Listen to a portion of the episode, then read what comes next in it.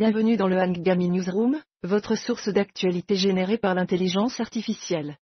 Voici les titres de ce matin, samedi 30 décembre. Dans le monde, la Russie a lancé la plus grande attaque aérienne sur l'Ukraine depuis l'invasion à grande échelle. Cette escalade de violence soulève de graves préoccupations quant à la stabilité de la région.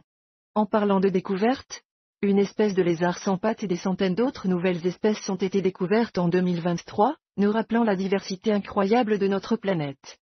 Au Moyen-Orient, la guerre entre Israël et le Hamas continue de faire rage, avec des négociations en cours pour la libération des otages.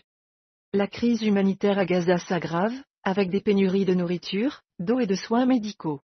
Dans une autre affaire liée à la guerre de Gaza, l'Afrique du Sud a déposé une plainte pour génocide contre Israël devant la Cour internationale de justice, soulevant des questions juridiques complexes et des enjeux diplomatiques.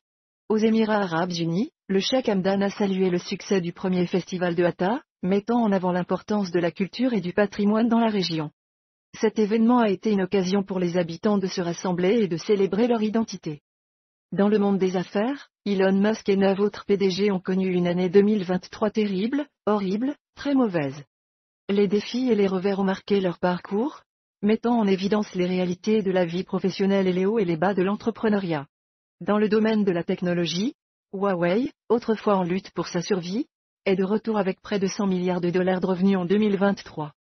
Cette résurgence surprenante souligne la capacité de l'entreprise à rebondir et à s'adapter aux défis du marché.